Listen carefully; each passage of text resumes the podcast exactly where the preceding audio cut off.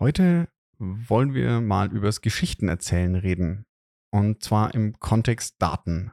Das Buzzword Data Storytelling beschreibt, wie man Datenprojekte mit einer Geschichte, mit der Leute sich wirklich identifizieren, die sie mitfühlen können und nicht nur mitdenken können, zum Erfolg bringt. Und darüber rede ich heute mit einer phänomenalen Frau aus Österreich.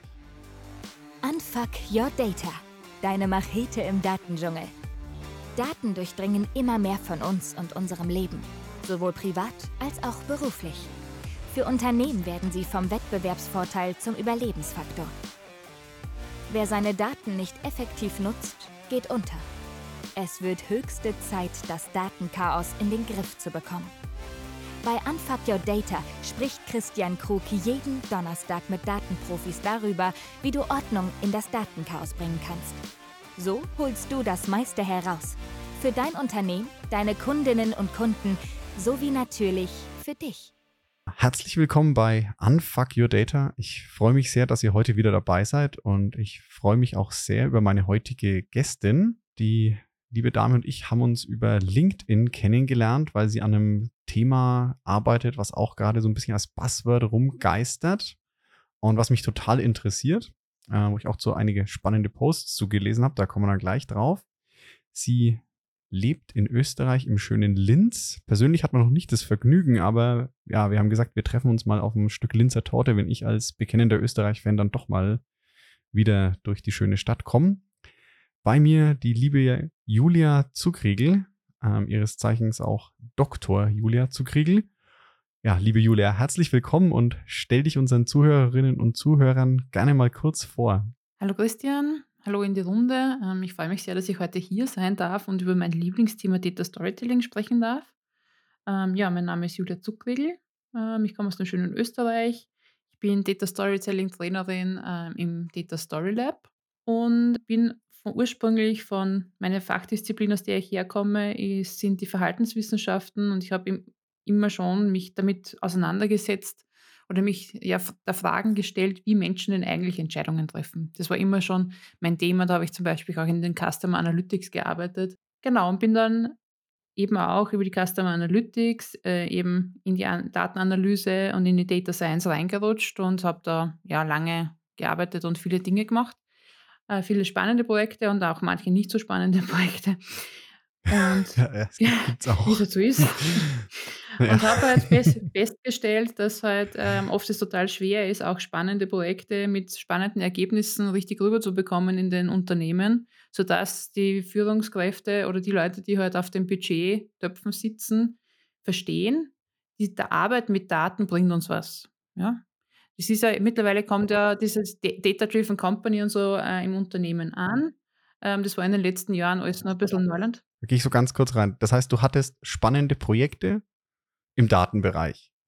Kamen Im Datenbereich. auch super coole Ergebnisse raus, aber das Management waren trotzdem nicht überzeugt von euren Ergebnissen im ersten Moment. Ja, genau. Und also ich habe dann, ich war dann kurz davor, eben eine Selbsthilfegruppe mit anderen Data Scientists zu gründen, weil das hört man dann immer wieder. Ach, mein Projekt wird ja. nicht verstanden, ach, die Arbeit mit den Daten wird nicht verstanden, die Aufmerksamkeitsspanne ist zu gering äh, vom Management etc. Und ähm, als Verhaltenswissenschaftlerin, also ich habe mir dann eben daran erinnert, dass ich ja Verhaltenswissenschaftlerin bin und eigentlich weiß, wie diese Entscheider Entscheidungen treffen, beziehungsweise wie sie, wie Informationen dazu beitragen, dass sie gute Entscheidungen treffen.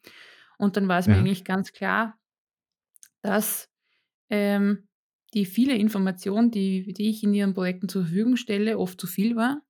Und ein anderer Aspekt auch, Verzeihung, dass wenn man halt wirklich ähm, neue Ergebnisse, neue Erkenntnisse liefert, die gegen das Status quo sprechen oder die in irgendeiner Weise neuartig neue Erkenntnisse eben bringen, dann hat man das Problem, dass unser Gehirn ab dem Moment, wo es irgendeine contradictory information gibt, also irgendeine Information, die gegen unsere bisherige Erfahrung entspricht, grundsätzlich einmal auf Widerstand schaltet. Da können wir gar nichts okay, dafür. Das, das ist ja. so, dass man, dass quasi wir uns unser Bild der Welt erarbeiten, er, erlernen, erfahren und ähm, ab dem Moment, wo irgendwas dagegen spricht, sagen wir, sagt unser Gehirn, hm, es ist aber seltsam, na, das kann es nicht sein. Du das, das passt flüchte, nicht zu dem, was ich bis jetzt. Steh, schau lieber, geh lieber weg, ja. Und das ja. ist dieses Phänomen, das eigentlich dazu führt, dass spannende Projekte mit neuen Erkenntnissen oft in der Schublade landen. Und das finde ich einfach so schade, weil ich, ich, bin gut vernetzt eben in, unter Data Scientists, sondern unter Analysten. Ja. Es kommt so häufig vor, dass ich mir dann irgendwann gedacht habe, okay, die Methoden, die ich mir selbst hier gesucht habe, die man entlehnt habe aus meinen eigenen, aus den Verhaltenswissenschaften, kombiniert eben mit Kommunikationstechniken, die ich gut finde. Ich habe gedacht, okay, das, diesen Werkzeugkoffer muss ich teilen und habe den zu teilen begonnen und ähm, die Kollegen, die da mit mir eben auch diese, ja, diese Kommunikationstools parallel angewendet haben, haben dann auch mehr Erfolg gehabt. Es ist nicht jedes Datenprojekt auf einmal on the, on the top list of the CEO gestanden, aber ja. ähm, die, die Erfolgsquote war wesentlich höher. Dann haben wir gedacht, okay, okay, ich möchte, dass möglichst viele Datenprojekte in dieser Welt gut funktionieren und äh, erfolgreich sind, weil äh, Daten ebnen uns den Weg in unsere Zukunft. Das ist meine ja. Überzeugung. Und deswegen gibt es das Data Story Lab. Und deswegen bin ich Trainerin für Data Storytelling, weil ich glaube, dass es einfach viel zu viele Projekte sind, die aufgrund der falschen Kommunikation in den Schubladen landen. Und da möchte ich einfach was tun dagegen. Okay, das heißt, die Projekte landen in der Schublade wegen der Kommunikation und nicht, weil das Projekt an sich schlecht ist. Und was ich rausgehört habe, du hast ja auch gesagt, das finde ich immer sehr schön, dass du auch jetzt keine Informatikerin bist. Also äh, nichts gegen Informatikerinnen und Informatiker, aber ich finde es sehr spannend, dass in der Data Bubble eben ganz viele Leute mit ähm, Nicht-Informatik-Ausbildungen sind, so wie du gesagt hast, du kommst aus der Verhaltensforschung äh, oder Verhaltenswissenschaft mhm. und hast gelernt, wie im Studium gelernt, wie Menschen Entscheidungen treffen und bringst das jetzt zusammen mit den Daten und Datenprojekten, die du in deinem Data Science-Umfeld nach dem Studium kennengelernt hast. Ja, also ähm, es gibt natürlich viel mit Informatik-Hintergrund und ich schätze die Kollegen auch sehr. Aber eben Data Science besteht ja nicht nur aus Coden, da ist viel Statistik Ja. dabei und letzten Endes auch also Statistik und Machine Learning Methoden, das könnten wir jetzt vertiefen, lassen wir es lieber bleiben. Ja, genau, Ähm, machen wir wann anders. und eben diese die die dritten wenn man halt dieses Venn-Diagramm sieht, diese drei Kreise, ist halt dann natürlich auch noch eben der Business-Kontext dabei, also eigentlich Ja. die die Fachexpertise im Anwendungsfeld, wo die Methode zur Anwendung kommt. Genau. Und du bist jetzt in diesen Bereich Kommunikation rein. Also wie kriege ich es hin, diesen, diesen ähm, Konflikt, den du gerade erläutert hast, wenn ich Informationen habe, die meiner eigentlichen Erfahrung oder auch manchmal Erwartung widersprechen, lehne ich das ja innerlich, was du schön erklärt, ab.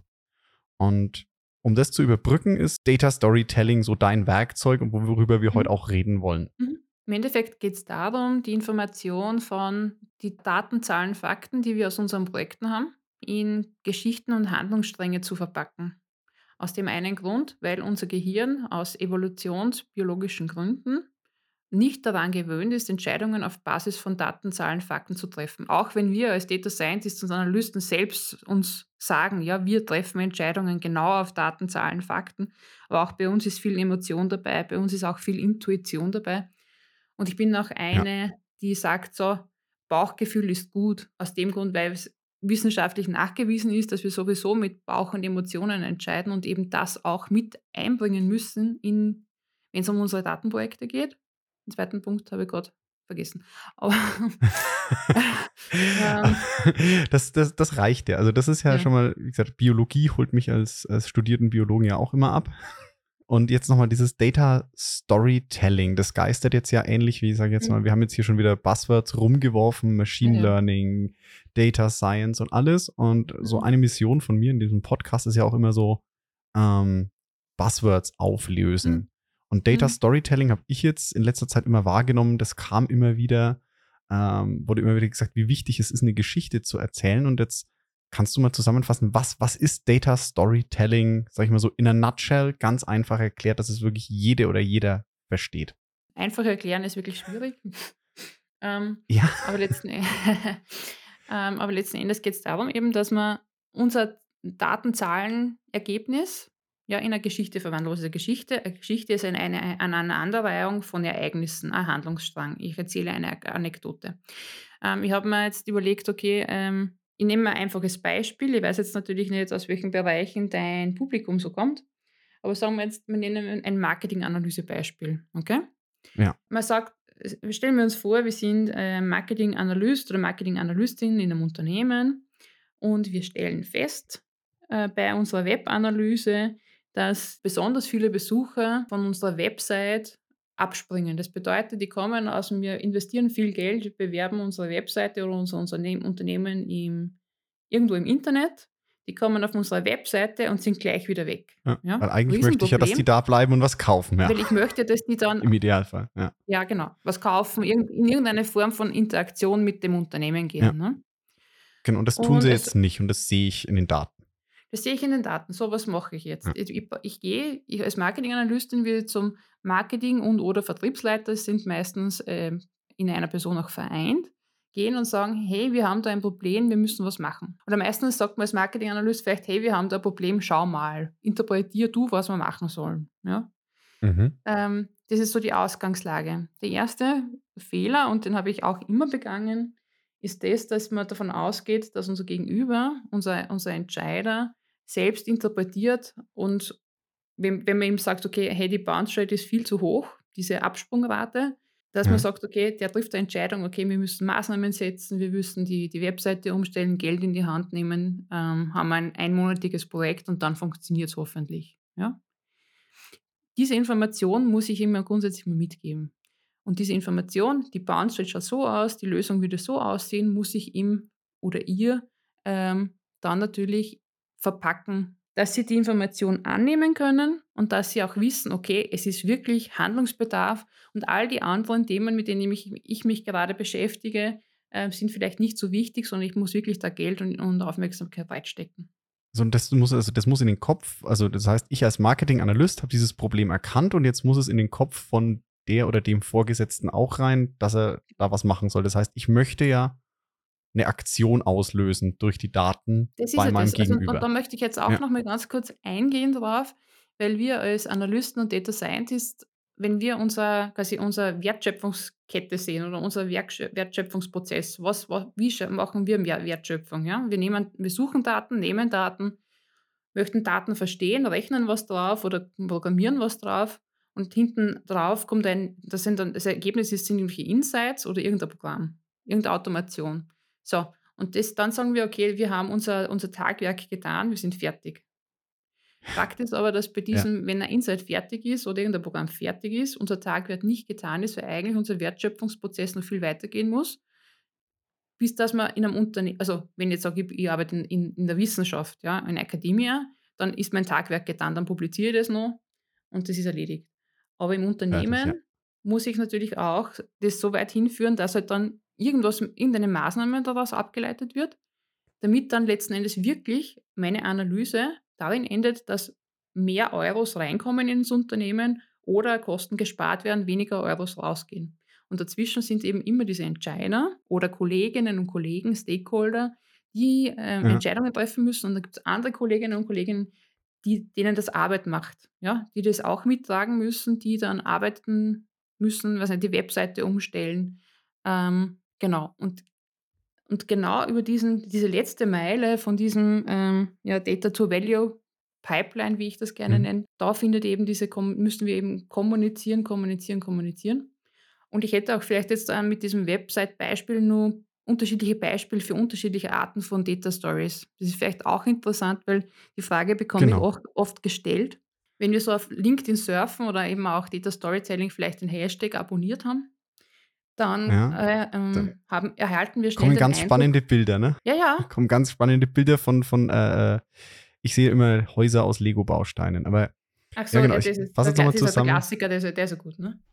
Mhm. Genau. Also ich fasse es nochmal zusammen. Das heißt, so der, der, der Mehrwert, den wir als äh, Data Scientists oder Datenmenschen im Unternehmen schaffen, muss ja auch noch in die Kommunikation und wie du richtig gesagt hast, in diese Entscheidung.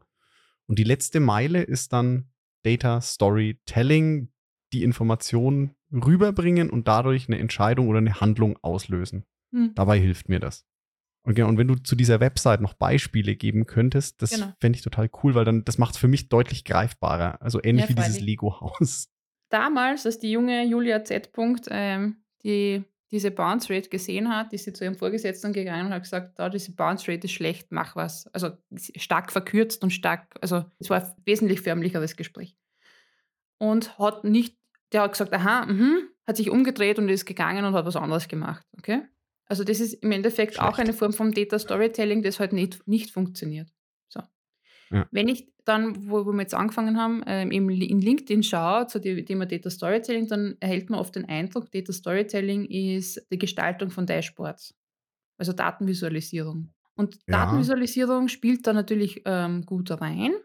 Aber für mich ist Data Storytelling eben, ich halte es da mit dem Brent Dykes, der hat dieses schöne Venn-Diagramm, wo man drei Kreise sieht, die ineinander greifen. Das ist eben auf der einen Seite Data. Man braucht natürlich ein gutes Datenprojekt zuerst. Also eine gute Story macht ein schlechtes Datenprojekt noch nicht erfolgreich. Dann hast du eben das Thema, also einen Erzählstrang, also wirklich einen Erzählstrang, eine Story, da komme ich jetzt gleich noch drauf hin. Und dann die Mhm. Und sehr viele Data Storytelling-Kollegen kümmern sich eben um Daten, ja, eben um Datenvisualisierung. Wie kann ich richtig tolles Dashboard machen? Und ich bewundere das und finde es super. Aber in meiner Sicht auf Data Storytelling fehlt eben diese Komponente und Data Storytelling, wie ich es verstehe, braucht oft auch gar keine Datenvisualisierung, weil eigentlich wollen wir Bilder in den Köpfen erzeugen. Weil diese Bilder in den Köpfen psychologisch viel wirkungsvoller sind wie ein, Bilder, ein Bild auf dem Dashboard. Das heißt, ich also nur, also grenzt es nochmal ab. Also Data Storytelling ist nicht Datenvisualisierung. Das ist ja, das hatte ich mir drüber gesprochen, ähm, Information Design. Also wie bringe ich Informationen rüber? Ich habe verstanden, es ist auch ein wichtiger Punkt, aber es ist vielleicht manchmal in manchen Data Stories ein Teilaspekt. Aber der Erzählstrang ist übergelagert. Also ich finde, dass, also ich finde vom Prozess, das ist meine Position, gehört zuerst, muss ich mir überlegen, was ist denn mein Erzählstrang, was will ich denn rüberbekommen? Und dann mache ich mir natürlich Gedanken über die Datenvisualisierung und gehe ja, in Ja. diese Details, wo eben diese Designer, die man eh quasi in der Bubble öfters sieht, wenn man dem Thema folgt, ganz großartige Arbeit leisten. Aber Ja. eben, es ko- kommt eben, muss eben zuerst dieser Erzählstrang passieren. Und um jetzt zu diesem Beispiel zu kommen, also wie gesagt, ich habe meinem ehemaligen Manager vor den Latz geknallt, du, die Bounce Rate ist schlecht, mach was. Das hat natürlich zu nichts geführt. Data Stories, und das ist jetzt quasi die Zusammenfassung vorab, Data Stories kommen in ganz unterschiedlichen Varianten. Data Stories kann in Form von einem, von einem, ja, von einem Dashboard kommen, in Form eines Reports. Eine Data Story kommt auch in Form von einer Präsentation in einem Meeting. Eine Data Story kommt auch in Form von einer Keynote. Ja? Eine Data Story kann kommen in Form eines kurz, sehr kurzen Gesprächs in einer Teeküche, wo es mehr vielleicht auch um informelles Lobbying für mein Datenprojekt geht. Eine Data Story kann kommen als ähm, Comic, als In Intranet-Beitrag, als Social Media Content. Also es gibt so viele Formen, wo eben Data Stories ähm, so viel gestalten, in denen Data Stories daherkommen. Es ist nicht nur eben dieses Dashboarding, was da im Zentrum steht. Jetzt kommt bei mir gerade so eine andere Erinnerung hoch. Das heißt, also, wie du sagst, ich finde es total cool, dass du sagst, okay, du kannst ja überall in jeder Form eine Geschichte erzählen. Ist ja, Storytelling ist ja Geschichten erzählen. Mhm. Das kannst du in, ja, wie du sagst, jeder Form, vom Lagerfeuer bis hin zur PowerPoint, wie sich die Menschheit auch entwickelt hat. Mhm. Ähm, und diese Visualisierung und die Daten sind eben, sag ich jetzt mal, ein, ein Werkzeug, was ich machen kann. Aber die Geschichte, an die wir evolutionär gewöhnt sind, wie du sagst, diese Bilder im Kopf, sind das eigentliche Wichtige, was wir auslösen wollen. Mhm. Genau. Weil die letzten Endes auch diese, diesen, ähm, wie soll ich sagen, biologisch verursachten gedanklichen Widerstand gegenüber neuen Informationen auflösen. Aha. Zu meinem Beispiel. Die Bounce Rate ist hor horribel, die Website hat ein Problem. So. Jetzt kann ich natürlich, mein Manager oder mein, der, der Marketing-Vertriebsvorstand ist ein Mensch gewesen, ähm, dem, oder auch in, in der Branche, in der ich da tätig war, waren Messen sehr wichtig. Und er ist gerade von einer großen Leitmesse zurückgekommen und die war erfolgreich und das waren halt die Heldenstories von der, von der Messe, sind die Kantine rauf und runter gegangen, die Teeküchen rauf und runter. Und das war gerade Leitthema. Wir waren ja energized von der positiven, von dem positiven Feedback auf der Messe etc. So. Ich habe mir gedacht, okay, ähm, ich muss den jetzt irgendwie mit dem, das Thema Webseite hat nicht wirklich interessiert, hat aber natürlich einen großen Impact. Ich habe gedacht, okay, ich muss jetzt irgendwas finden, um sein Interesse zu wecken. Und in, in der Unternehmenskultur, in dem Unternehmen war es total probat, ähm, auch mit einem höher gestellten ähm, ja, Manager äh, sich ein Mittagessen auszumachen. Das ist, das, das ist was, das geht natürlich nicht in jeder Kultur. Aber wir Ja, sind klar. Mittagessen gegangen und ich habe dann zu ihm gesagt, du, wie war es auf der Messe? Ja, ja, na eh, Erfolgsstory. Hat er mir, hat er mir erzählt und habe ich gesagt, Klar, hat er, hat er ja was Schönes, hat er ja am Lagerfeuer, sag ich jetzt mal wieder zurück ans Lagerfeuerbeispiel, Mhm. so äh, eine schöne Geschichte für dich zu erzählen, wie, wie erfolgreich und toll er gerade war auf der Messe. Ja, ja, genau. Und vor allem das formt ja auch wieder Kultur und gibt allen Mitarbeitern dann ähm, auch ein Bild davon, was er als Erfolg definiert. Das ist ja was Schönes. Also Stories Ja. wirken in so vielen, es es ist so, so, wie soll ich sagen, so ein schlecht griffiges Tool, das auf so viele Arten äh, in Unternehmen wirkt. Ich habe ihm auf jeden Fall Ja. erzählt, okay, ich habe gesagt, du stell dir vor, du stellst, du stehst auf einem, auf unserem Messestand, auf der großen Leitmesse. Deine Mitarbeiter sind alle super pünktlich da, schauen alle gut aus, sind alle tiptop vorbereitet, waren beim Morgenappell, wissen, was zu tun ist heute auf der Messe. Wir warten auf die großen Kunden aus Asien. Alle sind gut drauf, ein bisschen hippelig. Und die Messetür geht auf. Und es strömen, es schon langsam tröpfeln die Leute herbei, her, herbei und ähm, man sieht schon die ersten Ströme reinkommen, weil ja, viele Leute kommen zu der Messe. Und du stehst an deinem Tresen äh, auf, deinem, auf unserem Messestand, der total schön und beleuchtet ist und groß ist und sehr repräsentativ. Und es kommt, kommt eine Gruppe Kunden oder noch nicht Kunden auf dich zu. Von aus der Ferne beobachten, be, betrachten sie schon den Messestand, grinsen im, oder ja, lächeln im, im ersten Moment, ähm, gehen drauf zu. Und du freust dich, äh, streckst schon die Hand aus zum Gruß, ähm, gehst hinter dem Pult hervor und plötzlich drehen die sich weg und gehen davon. Du denkst dir, ha, was war das? Und gehst zurück an deinen Tresen, stellst dich wieder hin, wartest auf die nächsten und es kommen unglaublich viele Leute vorbei und, und sch- schauen sich den, den Stand an. Und immer wenn, wenn, sie, wenn du den Eindruck hast, sie kommen herein auf deinen Messestand und äh, du gehst, gehst hin zum Gruß, hältst die Hand hin, sie stehen vor dir, drehen sich um, schauen weg und gehen weg. Und stell dir vor, das passierte den ganzen Tag. Dann hat, das war, das weiß ich noch. Ähm, Das, hat das ihn, löst ähm, bei ihm natürlich was im Kopf. Also, das ist, ich finde es faszinierend, weil du hast ihn ja quasi in eine Situation gebracht, die er kennt, wo er sich erfolgreich gefühlt hat und dann ein Bild gemacht, was, ihm, was er sich total also gut wir, reinversetzen kann. Ja. genau. Geil. Und dann habe ich ihm gesagt, okay, und genau das passiert auf unserer Website. Und deshalb bei ihm ähm, ja, den Groschen fallen lassen, sage ich mal. Ja? Da war dann das Interesse geweckt und da hat er auch dann zwar nicht wahnsinnig viel Zeit und Energie ähm, in dieses Projekt reingeworfen, aber im Budget zur Verfügung gestellt und ähm, den, den Zuständigen im Marketing gesagt, okay, da müssen wir was tun. Und es hat sich was geändert. Das ist eine Form von Sto also das ist eine Form dieser Story, wenn ich sage, ich im Zwiegespräch. Ja? Ja. Ähm, die Story hat eine bestimmte Länge. Die, Sto die Story geht auch in, in einer ganz kurzen Form. Unsere Website ist wie ein Messestand, an dem jeder vorbeigeht. Das ist auch eine Story, das ist quasi die, die, die Headline, die ich verwenden kann, wann, wann immer ich wohin gehe und sage, Achtung, Achtung, wir haben ein Problem. Ja? Das ist die Ja. kürzeste Das heißt, Variante meiner Story. und du nimmst das Bild, was er kennt, den Messestand, weil, weil das ist, was er vor Augen hat, und äh, legst die Homepage quasi als Analogie oder als, äh, als Genau. Vergleich dahinter.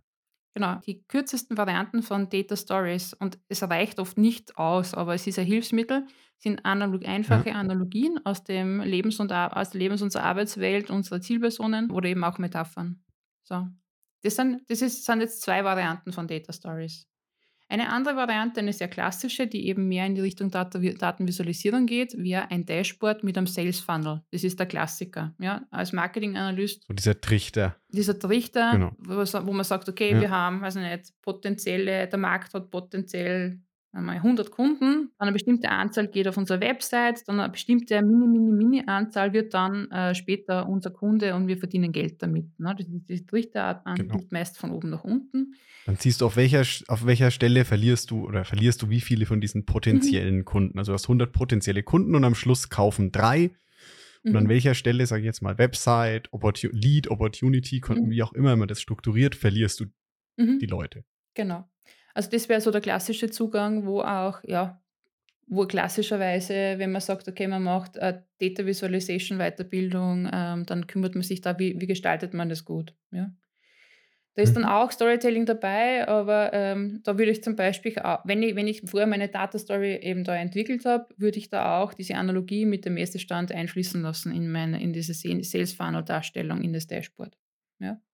Das ist eine weitere Variante. Dann, wenn ich sage, so, ich gehe in ein Meeting und brauche eine Präsentation, so, da reden wir jetzt eine Stunde über das Thema oder eine halbe Stunde, je nachdem, wie, wie, wie viel Zeit. Jetzt, wenn ich sage, ich habe jetzt nur ein Bounce Rate Problem, das kann ich natürlich kürzer präsentieren. Aber sagen wir mal, es wäre, es, es hat ein paar Seiten, Themen noch mit und ich gehe rein und habe da jetzt zehn Zuhörer aus dem Marketing, aus dem Vertrieb. Dann Ja. würde ich die Gestalt, die, das Thema so gestalten, entweder mit der Analogie oder eben, wie es wirklich einem potenziellen Kunden oder einem Websurfer geht, den seine Journey mehr oder minder ähm, aufzeigen. Er betritt die Messe oder er betritt ähm, den Markt, weiß ich nicht, online, er, sucht, er schaut in Google nach, Mhm. was gibt es für einen Anbieter, ähm, dann kommt er auf die Seite mit einer bestimmten Erwartung, dann wird diese Wa- Erwartung nicht, nicht erfüllt, sondern weiß nicht, da findet irgendwas anderes vor. Und im Endeffekt genau, äh, geht dann spinnt wieder man weg. auch eine Geschichte mit den Erwartungen, Emotionen und auch inneren Monologen ähm, dieses Surfers, dieses Websurfers, ja? Oder dieses Messebesuchers. Das heißt, da gehst du, brauchst du schon gewisse Empathie, um zu sagen, okay, was hat ein potenzieller Käufer, welche Erlebnisse macht er auf dieser Journey? Ja, genau. Das heißt, dann nehme ich die, weil Mhm. die Leute ja sich auch in den Kunden, also die, äh, das Business versetzt sich ja auch in den Kunden rein, weil man löst ja ein Problem, das der Kunde hat, Mhm, in der Regel. Genau. genau. Es ist eine andere Form des Storytellings, aber es ist auch noch so, dass du sagst, okay, ich habe diese Geschichte, was macht die Person, bis sie bei uns kauft oder eben, wo trifft sie die Entscheidung, nicht bei uns zu kaufen? Genau.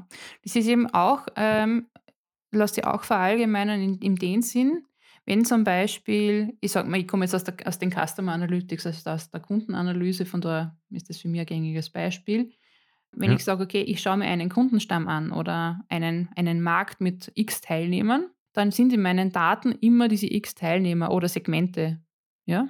Das ist immer eine Kohorte, eine Gruppe. Ich bekomme den Punkt dann rüber, wenn ich mir die Geschichte eines Individuums rausnehme. Das muss jetzt nicht sein, dass ich dann eine Datenanalyse auf Einzelbasis mache, weil da haben wir immer ein Datenschutzproblem und das geht es nicht. Ja?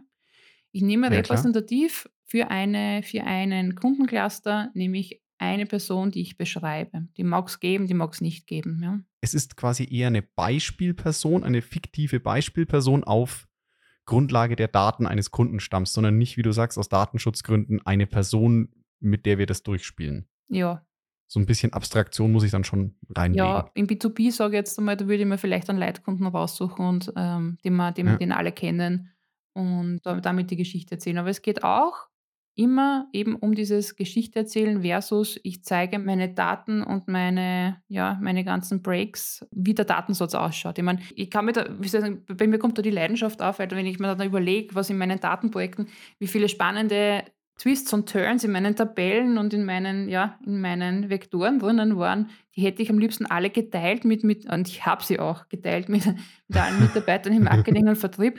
Das ist nie auf Gegenliebe gestoßen und ich war immer total enttäuscht, weil für mich als Analystin ist das ja super Magic, was da drinnen passiert. Aber es ist einfach nur für uns Analysten und Data Scientists Magic. Ja. Und wir müssen wirklich uns distanzieren von diesen, oder ich habe gelernt, dass ich mich distanzieren muss von Ja. dieser meiner Leidenschaft, die mache ich in meinem Büro. Und darüber hinaus muss ich wirklich noch diese extra Zeit mir nehmen und mir überlegen, okay, wer könnte Protagonist meiner Geschichte sein? Wo kann ich da eben so eine Anekdote äh, er- erzählen oder eine Geschichte daraus machen, die auch wirklich hängen bleibt? Weil das Spannende ist ja das, wenn wir wollen, dass unser Datenprojekt überhaupt ähm, mehr Aufwind bekommt im Unternehmen, einen höheren Stellenwert, dann muss ich es schaffen, dass, dass die Leute über unser Projekt, über unser Datenprojekt sprechen. Sie können nur über ein Datenprojekt äh, sprechen, das sie verstehen und an, an das sie sich erinnern können. Ja? Und deswegen brauche ich auch hier diese Geschichten, ähm, die möglichst einfach sind, die von Menschen handeln, die sehr nahe an unserem üblichen Gesprächsthemen dran sind, weil sich dann unsere Kollegen, die dann, die zehn Leute, die dann im Meeting sitzen, daran erinnern können und die können das beim nächsten Mal in die Kantine gehen, wieder weitererzählen. Und so gelingt es mir, wenn ich sage, ich möchte Lobbying betreiben für ein, vielleicht auch ein größeres Datenprojekt, eine größere Dateninitiative in meinem Unternehmen, dass ich äh, mehr oder minder Ambassadors, Botschafter für mein Projekt erzeuge, indem ich einfache Geschichten bilde, die die nacherzählen können, die relativ wenig mit, meiner, mit meinen Methoden zu tun haben und mit den eigentlichen Daten, sondern eigentlich mit einer Kernerkenntnis. Die gebe ich, gebe ich mit auf die Reise und dann schaue ich an, welche Ecke die wieder rauskommt. Das finde ich super spannend. Das klingt interessant. Ich finde es auch vor allem schön, wie du das, also was du gesagt hast, sind waren jetzt zwei Punkte drin, die ich jetzt für mich total faszinierend finde. Das eine, so sagst, was total wichtig ist, ja. diese Twists und Turns und Analysen und Ergebnisse sind für, für uns Analysten oder datenaffinen Leute total spannend, aber viele andere teilen jetzt nicht unbedingt unsere Leidenschaft. Das heißt, wir müssen auch ein bisschen aufhören, von uns und unserer Leidenschaft auf, unbedingt auf andere zu schließen, weil die vielleicht ganz andere Interessen und Emotionen haben. Und dann, wie du es gesagt hast, wenn ich das schaffe, da nicht von mir auf andere zu schließen, sondern wirklich mal zu verstehen, welche Geschichten oder Emotionen interessieren die anderen und wie kann ich die erreichen, dann bekomme ich auch den Erfolg ins Datenprojekt, indem ich sage, okay, ich löse hier dein Problem, ich habe eine coole Story, die du erzählen kannst, oder du bist dann die Person, die das nächste Mal vorm Vorstand vielleicht eine coole Story erzählt, wie sie ihr Business verbessert hat, auf Grundlage von Daten mit einer coolen Geschichte. Mhm. Ja, that's it. So, jetzt weißt du, wie es geht. Viel Spaß mit Data Storytelling. Ganz so einfach, ich glaube so, also das braucht aber viel, viel Übung und äh, ja, wahrscheinlich auch, ja gut, einen Doktortitel habe ich, aber du hast einen anderen. also muss ich jetzt wahrscheinlich noch einen machen für Data Storytelling. Ja, dafür braucht man keinen ah, Doktortitel. Ach, das ist nicht. das Gute, da braucht man einen einfachen Methodenkoffer und Rat, wo es den gibt. so viel Werbung ist erlaubt. Ich hab, war das Werbung? So viel Werbung seid ihr. Ich hab's nicht. Ich gerne. Nicht ja, man findet es natürlich. Äh, Passiert in deinem Kopf. Ich habe ein Bild in deinem Kopf erzeugt. Ja, ja. auf jeden Fall. Äh, von einem Methodenkoffer. Da habe ich immer äh, Bilder von Moderationskoffern. Äh, hast du jetzt erzeugt. Ach Gott. Ja, da muss ich, muss ich dann an der Metapher noch ein bisschen arbeiten, glaube ich. Mhm. Ja, aber das ist ja, wir kennen uns ja auch noch nicht so lange. Äh, das holen wir ja bald nach. Aber das war jetzt, äh, Julia, diese Zusammenfassung, eigentlich ein super schöner Abschluss, auch ich sage mal so mit Zeit, äh, mit Blick auf die Zeit. Eigentlich echt cool und also nochmal, ja, sehr schön. Jetzt habe ich echt was gelernt über Data Storytelling. Und zum Abschluss darfst du dich aber oder musst dich, wie alle Gästinnen und Gäste, noch zwei kleinen Fragen stellen. Und zwar, liebe Julia, hätte ich eine. Ich werde nervös. Ach, die sind ganz harmlos. Zum einen hätte ich gerne gewusst, so damit man dich ein bisschen besser kennenlernt, was ist denn so das letzte Lied, das du als Ohrwurm hattest? Also gerade eben ähm, Purple Rain von Prince. Ich lese da gerade ein super Buch ähm, von einer Neurowissenschaftlerin, die eben, ja, die sich mit dem Thema Musik auseinandergesetzt hat. Mhm. Würde jetzt zu weit führen. Ähm, this is what, what it sounds like, über quasi, ja, wie wir Musik hören und was das ja, psychologisch mehr oder minder auslöst bei uns. Und die hat eben auch damals mitgearbeitet an dem Album und die spricht immer wieder über dieses Lied und jetzt singe ich das immer rauf. Ja, dann, ja, dann hat man es auf, einmal im, auf einmal im Kopf, ist ja auch ein eher bekanntes Lied, sage ich mal. Genau. Gut, und dann als zweites hätte ich noch eine Bitte. Und zwar, ja, Weiterbildung und Bildung ist auch wichtig. Lesen, du hast gerade auch schon ein Buch erwähnt. Ich würde dich bitten, kannst du mir, unseren Zuhörerinnen und Zuhörern, einfach ein Buch empfehlen, das man in deiner Meinung nach äh, ja gerne mal gelesen haben sollte. Gibt zwei kleine Einschränkungen. Also bitte kein Buch, bei dem du Autorin oder Co-Autorin bist. Und es sollte keine ab 18 Literatur sein. Also ich sollte sie mit ins Büro nehmen können, ohne dass ich allzu rot werde. Was ich total spannend finde, und ich habe es halt einmal in einem, in einem Seitenkommentar erwähnt, ist das Thema Bauchgefühl und Intuition. Mhm. Ja? Ist ich glaube, wir müssen alle uns mehr, also gerade eben als Datenexperten damit auseinandersetzen, wie wird denn eigentlich Data-Driven wirklich Entscheidung getroffen? Und da möchte ich gerne vielen Zuhörerinnen und Zuhörern die Illusion nehmen, dass wir tatsächlich rationale Wesen sind, die Data-Driven Entscheidungen treffen. Und da äh, habe ich einen Lieblingsautor, das ist der Gerd Gigerenzer, der ist emeritierter Direktor vom Max-Planck-Institut gewesen in Leipzig oder Berlin, das weiß ich gerade nicht. Ja. Ähm, der hat das ähm, Buch geschrieben, Bauchgefühl. Und er, er erläutert da seine Forschungsarbeit, wie denn eigentlich unser Gehirn funktioniert, warum wir Intuition brauchen oder wobei uns das hilft und wie das, was das auch für eine ähm, ja, Implikationen eben für Entscheidungen auch im Businessumfeld hat. Also Bauchgefühl von Gerd Gigerenzer. Auf meinem Nachttisch liegt gerade das Gegenprogramm von Seth Davidson, Davidowitz or, some, or something like that. Mhm. Um, ähm, don't trust your gut. ah, okay. um, ähm, da geht es mehr so um die, ähm, um die Biases, um die Verzerrungen, wenn wir quasi Daten interpretieren. Auch, auch spannend. Aber wie gesagt, jeder sollte eigentlich von Gerd Gigerenzer Bauchgefühl gelesen haben. Also Gerd Gigerenzer Bauchgefühl. Vielleicht der Buchtipp, den, den drückt man jetzt auf. Ja, habe ich noch nicht gehört. Das heißt Gerd Gigerenzer Bauchgefühl und als Kontrastprogramm Don't Trust Your Gut. Ich kann dann in der nächsten Folge über das Buch berichten. Ich Sehr schön. Genau, ich hatte tatsächlich jetzt bei der Einleitung mit einem anderen Buch gerechnet. Ich hatte jetzt äh, im ersten Moment an Kahnemann gedacht, schnelles Denken, langsames Denken. Ja, ja. Ich habe jetzt überlegt, mache mach ich das, aber das, das kennen schon ja. viele. Das ist ein absoluter Klassiker. Ähm, Im Endeffekt, also soll ich noch kurz? G gerne. Im Endeffekt, also der Kahnemann äh, und sein Kollege, die haben 2002 den Wirtschaftsnobelpreis äh, dafür bekommen, für ihre Forschungsarbeit, wie sie in den vergangenen Jahrzehnten erklärt haben, wie Menschen Entscheidungen treffen. Und im Endeffekt sie mit Kollegen den, den Forschungsbereich Behavioral Economics ja, erzeugt haben. Weil, so wie ich auch noch äh, in den Anfang der 2000ern ähm, als Wirtschaftsstudentin gehört habe, es gibt den Homo economicus, also wir gehen davon aus, dass der Mensch rationale Entscheidungen trifft. Das habe ich damals schon für ziemlichen Bullsh ja. gehalten. Darfst du es aussprechen, ist es okay? Ähm, Darfst Bullshit sagen.